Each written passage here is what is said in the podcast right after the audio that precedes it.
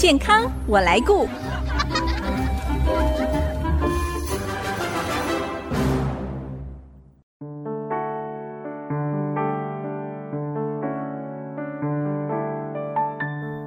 听众朋友，大家好，我是王淑荣，欢迎收听《健康我来顾》节目，一起关心你我的健康。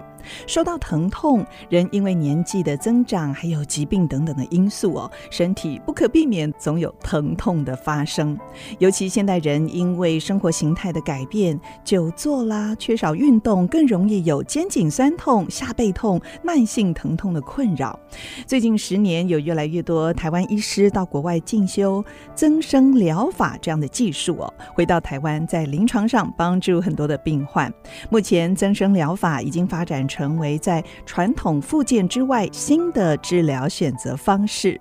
到底增生疗法适合哪些临床上的应用？在不同疾病引起的疼痛治疗的效果怎么样呢？今天我们非常高兴可以邀请到新竹精英诊所院长黄家军医师来跟我们谈一谈疼痛治疗这个主题，让我们可以跟疼痛说拜拜。我们先欢迎黄医师，黄医师您好。主持人好，各位听众朋友，大家好，我是新竹精英诊所黄家军医师。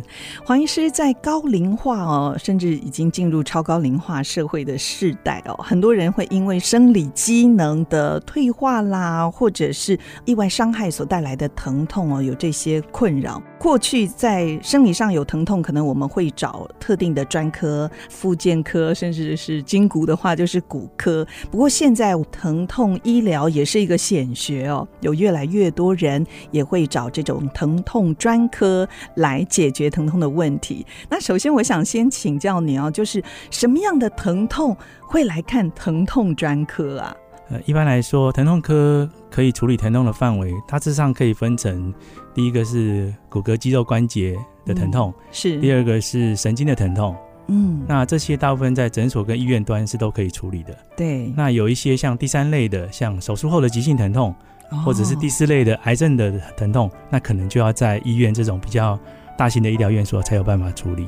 那今天呢，我们要谈疼痛治疗。那首先，我想请教您，大家也都在讨论的议题哦，到底什么是再生疗法呢？那再生疗法就是指说，我们用一种注射的方式，将一些再生的药剂，譬如说葡萄糖，或者是 PRP，也就是高浓度自体血小板血浆，嗯，或者是骨髓，或者是羊膜基质这些呃物质。注射在受损的部位，是那这些组织就会重新开始生长，让结构稳固，嗯、自然就会减少疼痛或缓解疼痛，是这样的一个治疗方式。这个是再生疗法，所以它主要是以注射的方式，是对不对？是注射到患处。是那增生疗法呢？那增生疗法，呃，是它原理上其实是一样，但是增生疗法比较专指在以葡萄糖为主的注射方式。那所以再生疗法它的包括的范围比较广，比较广。那增生就是通常是专指葡萄糖。哦，哇，那这样我们就可以 分清楚了。的呃，不管是增生或者是再生疗法哦，它的机制就是治病的这个机转，跟我们过去传统哦想到的是打类固醇啦，或者是吃药啊、消炎止痛药，它有什么不一样呢？传统的消炎止痛药或者是类固醇的话，通常是以抑制发炎为主，抑制发炎是对。那它可能就是把发炎抑制下来，让你目前不发炎，所以不疼痛。可是原则上根本的问题可能没有没有解决它。是那再生疗法它可以促进这些受损的一些组织再生长，哦，所以比较像是从根本去解决问题的一个治疗方式。机转是很不同的，的对不对？那增生疗法适合哪一些临床上的应用呢？大部分还是属于。骨骼、肌肉、关节跟神经方面的病变造成的疼痛，呃，举例来讲好了，譬如说颈椎的退化，哦，颈椎的椎间盘突出是，呃，肩膀来说的话，比较常见的是五十肩，对，或者是旋转肌袖的撕裂伤，嗯，是。那腰椎部分的话，一样有椎间盘突出的问题，它有关节退化的问题，是，哦，甚至脊椎滑脱，嗯，哦，那髋关节会有髋关节退化、股骨坏死。嗯。那膝关节也会有膝关节退化，嗯，这些问题其实都适合增生疗法治疗。哎，那很多像是退化性的疾病哦，好像增生疗法在应用上是蛮广的，是、嗯，而且很有效，是不是？骨骼关节肌肉的退化，其实增生疗法是蛮适合的一个治疗方式。嗯，哎，不过您刚才有谈到看疼痛科的门诊哦，其中也有包括就是在手术后或者是癌症所引发的疼痛哦。是，像这个再生疗法、增生疗法，它可以减缓疼痛。主持人刚提到这两大问题来讲的话，通常是会用神经阻断的方式来做止痛。哦，这个又是另外一种是治疗上的手法。是，他会用神。神经阻断，等于说直接去控制那个疼痛部位的神经，神经针对它去做处理，不要再有痛的感觉。是，这个是可以帮助我们至少有可以有好的生活品质，不会受疼痛的困扰哦。是的，呃，您刚才有谈到一个椎间盘突出这种椎间盘病变哦，其实很多现代人都有这个问题哦，久站久坐哦。对于椎间盘病变引起的下背痛，如果想要用增生疗法来治疗它的效果怎么样呢？一般来说，增生疗法治疗这些疼痛、慢性疼痛，大概成功率，也就是说治疗会有效，可以改善或完全没有疼痛的病人，大概是八成到九成啦。哦，那这个比例蛮高的耶。是的，哦，所以就是说，可能还会有一到两成的病人，他可能对这个方法比较没有反应，或者是说他原先的病灶太严重了。哦，那会也会影响到治疗的效果。那剩下这一部分可能就还是必须要诉诸手术来手术治疗。是的，所以椎间盘病变引起的下背痛，如果有人不想接受手术的话，是可以来试试看。因为你说有八九成是是可以解决他的困扰，他只是不痛，对不对？解除疼痛，但是那个突出病灶还是在，是不是？呃，有一些椎间盘突出的病患在治疗之后，的确是我们有发现，在追踪核磁共振的时候，的确是有发现它有缩回去的情形。哦，突出的地方有缩回去哦，哦，但是是不是百分之百比较难说，因为并不是每个病患在治疗完都会去追踪核磁共振。对，其实每一个人的状况哦，这疾病的状况也不太一样。就像我认识一个朋友，他原本在照 MRI 的时候呢，发现他的呃椎间盘突出，而且已经快要碰触到神经，嗯、可是他都没感觉。那医生就叫他要谨慎小心了。结果几年后再去照，完全没做任何治疗，这个突出的部分就又缩回去了。所以每一个人的状况就很难说，是不是？是因为其实身体、嗯。呃，人的本身身体也会有一个自我修复的机制哦，所以像刚主持人提到的这个情形，我们也都有看过，就是可能一两年、两三年之后再去追踪，其实他也没特别做什么治疗，可是他就收回去了。像您过去哦，在治疗这些椎间盘病变引起疼痛的这些病人，他们来求诊的原因哦，大部分都是因为想要避免开刀。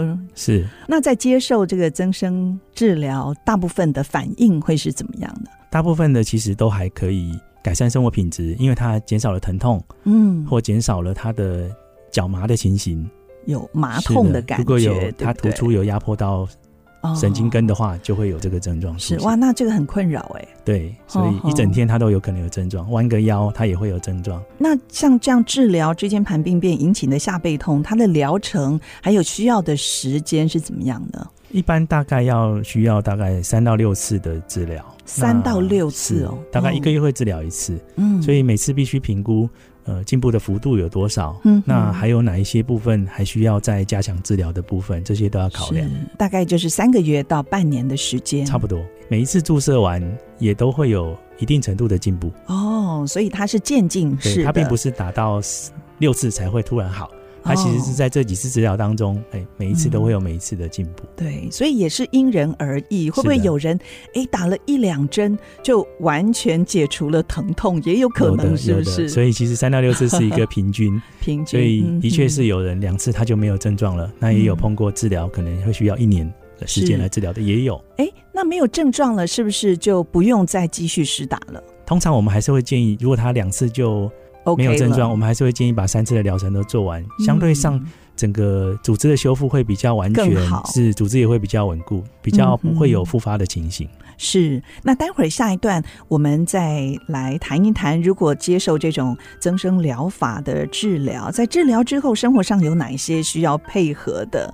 那疼痛有没有可能再复发呢？休息一下，广告过后马上跟您分享。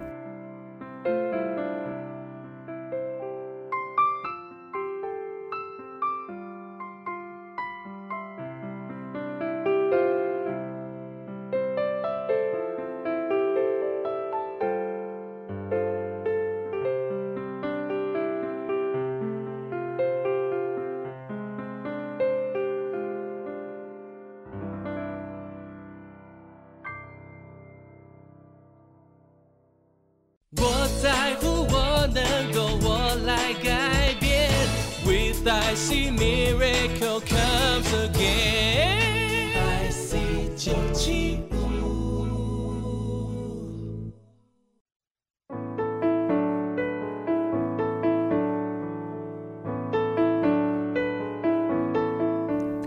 现在所收听的是 IC 之音竹科广播 FM 九七点五健康我来顾节目，我是王淑荣。今天我们邀请到新竹精英诊所黄家军院长哦，他也是台湾疼痛医学会、台湾增生疗法医学会的会员，专精各式的疼痛治疗，像我们刚才谈到的增生疗法、再生疗法，还有像是运动伤害啦、超音波导引注射 PRP 等等，我们。刚才谈到治疗椎间盘病变引起下背痛，如果是用再生疗法治疗之后呢，在生活上是不是也有一些需要配合注意的呢？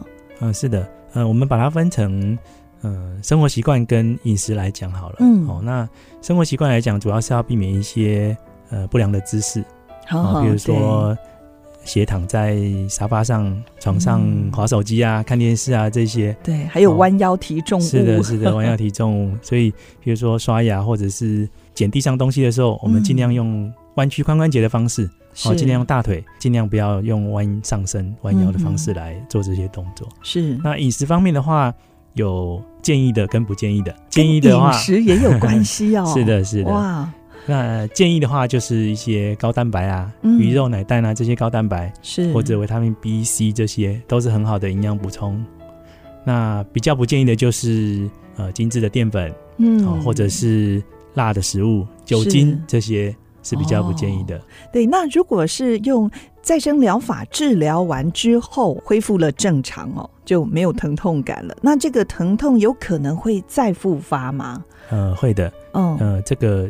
通常在一段时间之后，呃，以腰椎来讲，哈，的确是会再复发的。哦、是、呃，因为即使修复完了之后，腰椎还是每天在日常生活都要帮我们是都在使用，在支撑我们身体的重量，所以它也是每天在耗损。嗯，所以我想一段时间之后，它还是有可能会复发的。但我们可以做，就是尽量保持。就像你刚才说的，在生活上还有在饮食上，是的，做一些控制，至少可以让复发的时间晚一点再发生。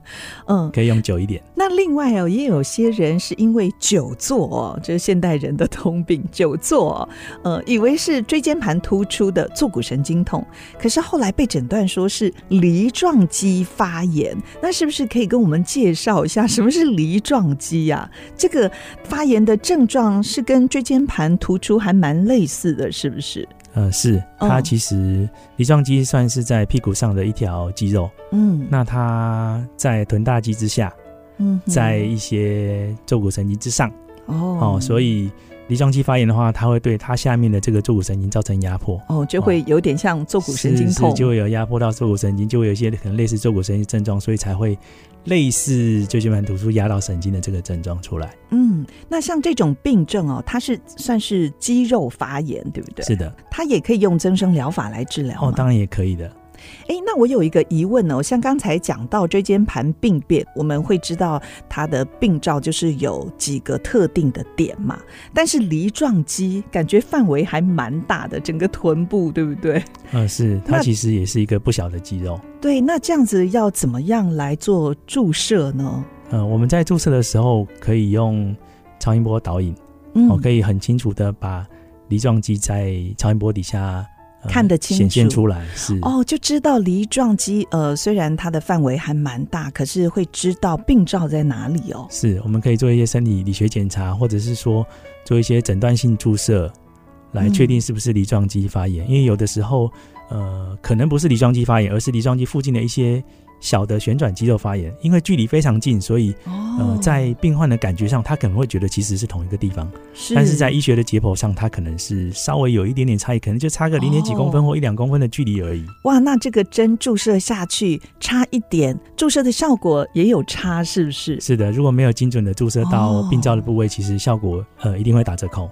所以，像这种用注射的再生治疗方式，超音波导引注射是很重要的。是的，除了可以准确的注射到我们要注射的病灶位置之外，另外一个很重要的就是可以避免注射到不应该注射的一些附近的血管或神经，造成不应该有的伤害。会怎么样啊？哦，如果很正很正的去戳到神经的话，有可能会造成呃短时间或永久性的神经伤害。哇，好，那如果刺到血管的话，小血管可能比较没有关系。嗯、如果是相对上比较大型的血管，也可能会在局部造成血肿。